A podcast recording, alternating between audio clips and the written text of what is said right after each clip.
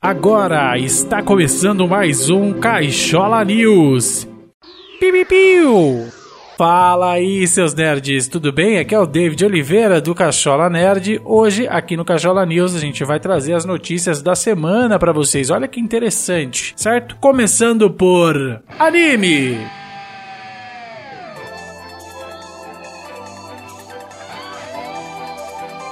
O gerente do departamento de programação da TV Fuji, Yuriko Nakamura, ele um, disse esses dias a segunda temporada de Demon Slayer, né, que é Demon Slayer Kimetsu no Yaba Entertainment District Arc, o uh, arco do distrito de entretenimento. É, a gente sabe ali onde é, né? É ali na zona, né, galera? Opa, não. Então, ele disse que o anime ele vai passar ali, né, por uma revisão, algumas coisas, mas que ele planeja, né, mostrar o conteúdo na íntegra, sem alterações. Ele acrescentou também que a TV Fuji, né, ela recebeu uma resposta positiva ali do público, né, por exibir o projeto, se tornou ali um fenômeno social em colaboração com a editora Shueisha, Aniplex e Unfotable, o estúdio, né, que cria animação aí do Kimetsu no Yaba. O cenário para a segunda temporada é a infame área de Yoshiwara, né, é um distrito de prostituição em Tóquio e por isso que talvez tivesse algum corte e eles, né, por ter ali aquele entretenimento sexual, né, no caso ali ser uma área de prostituição, ali no ano de 1958 no Japão, eles ficaram, né, meio receosos em exibir todo o conteúdo, mas parece que vai ser exibido na íntegra. Essa segunda temporada é uma adaptação direta ali do mesmo arco no mangá, um leitor intenso aí de Kimetsu no Yaiba, já li praticamente, acho que tudo deles, né, realmente é um arco que não sei se traria alguma coisa mais complicada, mas de acordo com né, as regras de boa vizinhança, é sempre bom eles ficarem de olho nisso, né? Porque é um anime e é feito para criança também, né? Tem criança que assiste, apesar de eu achar o conteúdo um pouco violento. É isso aí, galera. Parece que vai ser exibido na íntegra. Piu, piu, Bom, galera, a próxima notícia aí, a música tema ali, né? Um clipe lançado pela cantora Yu Ninomiya, a light novel que foi adaptada aí, né? De Rui Tsukyo, é, The World Finished Assassins Gets Reincarnated in Another World and as an Aristocracy. É, o clipe ele foi feito ali pelo Kegnui, conhecido aí pelos seus trabalhos em conjunto com Kizuna Ao. É, a Ninomiya, ela é conhecida aí por fazer a voz da Emma Hinata em Aikatsu Friends, a Luvelha De Peter Grill and the Philosopher's Time. Sua carreira solo começou com o álbum Aitoka Kanjuyu em janeiro de 2020. O seu segundo single, né, o Dark Six Light, é o que vai fazer parte aí dessa animação, que está prevista aí para dia 3 de novembro de 2021. O anime vai ser dirigido ali por Masafumi Tamura, sendo ele produzido aí pela Silverlink, o Studio Palette. Tá com a previsão de estrear em outubro de 2021 no Japão. Uh, o anime ele já tem aí a sua transmissão simultânea confirmada para o Brasil e Portugal pela Crunchyroll. Beleza, galera? Tá aí nos links da descrição o trailer e a, o clipe para vocês darem uma olhadinha. Piu, piu, Vamos falar de mais um anime aí, um anime que tá previsto aí para 2022, é o Dance Dance Dansur, ou Dansur, sei lá, não sei como falar essa parte, certo, pessoal? É um mangá aí de George Asakura. É, foi revelado aí algumas coisas, né? A, a equipe de produção, o, o estúdio. Então eu vou trazer aqui para vocês. Munehisa Sakai está dirigindo, né? E o anime é do estúdio Mapa. Bom, a gente com certeza vai ter uma boa animação aí, gente, para quem lembra aí do estúdio Mapa. E Yoshimi Narita é o encarregado da composição da série, né? Hitomi Hasegawa, ele tá desenhando os personagens, né? Vai ser aí uma adaptação em anime, né? TV Dance Dance Dansure vai ser lançado no decorrer de 2022. O projeto marcará a primeira vez que, que o mangá de Asakura ganha um anime. É, basicamente, fala sobre um garoto chamado Junpei Mural que é fascinado por balé desde pequeno. Quando ele vai pro ensino médio, né? O seu pai acaba falecendo e ele por conta do falecimento do pai, ele tenta se tornar mais masculino e aí ele desiste das suas aspirações aí pro balé, né? No caso, ele desiste aí do balé. Embora ele tenha muito apego a ser um dançarino, né? Ele acaba se dedicando às artes marciais, acaba se tornando popular lá na sua classe por conta disso. Um dia, uma estudante transferida chamada Miyako Godai, ela chega na classe do Junpei e essa menina, ela tem a mãe dela, né? Ela dirige um estúdio de balé. Miyako percebe que Junpei Gunpei se interessa por isso e acaba convidando ele para fazer balé com ela. Piu, piu, Agora uma notícia aí sobre mangá, né? O sucesso coreano ali de Tower of God parece que vai ser lançado aí pela Panini. Olha que interessante, né, pessoal? É isso aí. O anúncio aconteceu numa live na terça-feira, no dia 24 do 8. Vale destacar que a obra ela foi lançada em 2010, ela numa plataforma online chamada Webtoon. Até o momento ela tinha 498 capítulos divididos em três temporadas. Já a versão física foi publicada pela editora editora Young Con, com oito volumes, né? Cobrindo ali 78 capítulos da série. A previsão tá para novembro, né? Com uma periodicidade mensal. Também vale ressaltar que a obra ela é colorida com leitura ocidental. Olha que diferente, né, pessoal? Vai ter, a gente não lê de trás para frente, lê do jeito que a gente lê normal. Isso não é um mangá, tá? É um manhwa. É, é uma obra coreana, né? Então foi criado ali por Lee Jong-hui. Conta a história de Ban, garoto que ele vivia sozinho no mundo quando ele acaba conhecendo uma menina chamada Rachel e uh, eles acabam ficando próximos. Depois que a Rachel ela é, acaba querendo descobrir uma vida diferente, né? E para isso ela precisaria subir uma torre estranha, ela acaba deixando ele para trás e ele vai persegui-la, né? Vai tentar encontrar ela novamente. É basicamente é nisso que se baseia, né? E é claro, a torre é toda misteriosa, tem várias coisas. Saiu uma animação, né? Tempo atrás, se não me engano, a primeira temporada falando já sobre o início aí dessa série. Eu gostei bastante da animação, a história principalmente, achei bem legal. O protagonista me dá nos nervos de vez em quando, mas eu achei boa, bem boa mesmo acho que, se eu não me engano, foi em abril de 2020 que saiu aí, eu acho que com 13 episódios. É uma série até curtinha pra você ver a animação, né? Então é só dar uma olhadinha. Se eu não me engano, tá na Crunchyroll. Então dá uma olhadinha lá. E é claro, né? O primeiro mangá chega em novembro pela Panini. Manhwa. Desculpa, gente.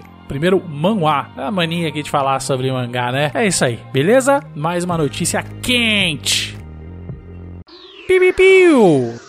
O mangá Kaiju no 8 de Naoya Matsumoto ultrapassou a marca de 4 milhões, é isso mesmo, 4 milhões de cópias em circulação desde o seu quarto volume nessa sexta-feira. Uma das boas, uma marca excelente aí na Shonen Jump. Ah, os 4 milhões são cópias que estão em circulações, ah, impressas ou vendidas, não impressas e vendidas. O número é, não é uma estatística de vendas. Bom, é, a Shueisha ela teve aí um vídeo promocional publicou aí um vídeo promocional no YouTube falando sobre o quarto volume. Só para vocês saberem, né? A sinopse basicamente um homem ele trabalha num emprego muito distante do que ele gostaria, que ele almejava quando era uma criancinha, um garoto juvenil, tomava seu leite com maltine e ele se envolve numa situação completamente inesperada, ele acaba se tornando um monstro e acaba é, visa mais uma vez realizar os seus sonhos de toda a vida. É basicamente essa sinopse. Então parece que esse mangá aí é bem interessante, né? Vamos ver quando ele chega aqui pra gente. Piu. Outro mangá que tá voltando de um hiato, né? Cells at Work. Olha que interessante, né? A 39 edição da revista Morning, da editora Kondansha, revelou que o mangá Cells at Work Baby, ele voltará aí logo em breve, a partir do dia 2 de setembro, né? Olha, já voltou, né? O mangá, ele entrou no hiato aí, aproximadamente em fevereiro, e o hiato estava programado para durar mais uns três meses aí, mas acabou e ele volta agora, né? Essa série aí, ela começou em outubro de 2019 e a editora ela acabou lançando o terceiro volume do mangá no dia 22 de fevereiro. Piu, piu, piu. É claro que não podíamos deixar de falar sobre algumas séries, né, galera? É, parece que tem uma nova série chegando aí, chama Missa da Meia-Noite, né? Do mesmo criador aí da Maldição da Mansão Bly, se todo mundo já viu, né? Ela, a Netflix ela divulgou um trailer aí legendado falando sobre a série e, se eu não me engano, o diretor é o mesmo diretor da Mansão, da Maldição da Mansão Bly, o Mike Flanagan. A história ela gira basicamente em torno de uma comunidade, de uma comunidade pequena ali, que ela presencia alguns eventos esquisitos, alguns presságios é, meio aterrorizantes assim, depois que um padre ali meio bem carismático, misterioso, né, chega ali na cidade. Parece que vai rolar ali 24 de setembro. Então tá quase aí, eu vou deixar aí o trailer na descrição para vocês, mais algumas coisinhas para vocês darem uma olhadinha. Piu, piu, Seguindo a onda de terror aqui, né? A gente tem aqui também quem? Quem? James Wan, né? Ele tá ali, né? Tentando reanimar as franquias de terror ali dos anos 80 e 90, né? Ele é um gênero que ficou extremamente consagrado. Dessa vez, aí ele vem com um filme chamado Maligno, que estreia aí nos cinemas no início de setembro, agora, né? E que promete fazer o público ficar com a espinha arrupiada aí, né? Vamos ver se ele vai conseguir. James Wan é um excelente diretor, né? Acho que, se eu não me engano, ele fez Insidious, né? É, Sobrenatural, alguma coisa assim, né? Não sou tão fã de filmes de terror assim, mas eu acho que, se eu não me engano, foi isso, Insidious. Tá na casa dele, né? Vamos falar um pouquinho de terror aí, né? Em uma entrevista, ele disse: Eu sou fã de giallo, gênero literário e cinematográfico italiano de suspense, romance e policial. Desde a minha adolescência é muito evidente algumas referências e eles nos seus primeiros filmes. Honestamente, até quando eu estou fazendo um filme como Aquaman, Mario Bava, diretor italiano do gênero Giallo, está na minha mente. Então isto está sempre em mim. Eu sempre brinco que você pode tirar o garoto do gênero de terror, mas não consegue tirar o gênero de terror do garoto. E esse é, é o caso. Então, a gente tem aí o, o, o, garoto James Wan aí tentando emplacar mais esse sucesso aí, né? O Maligno. Vamos ver. Maligno! Piu, piu, piu.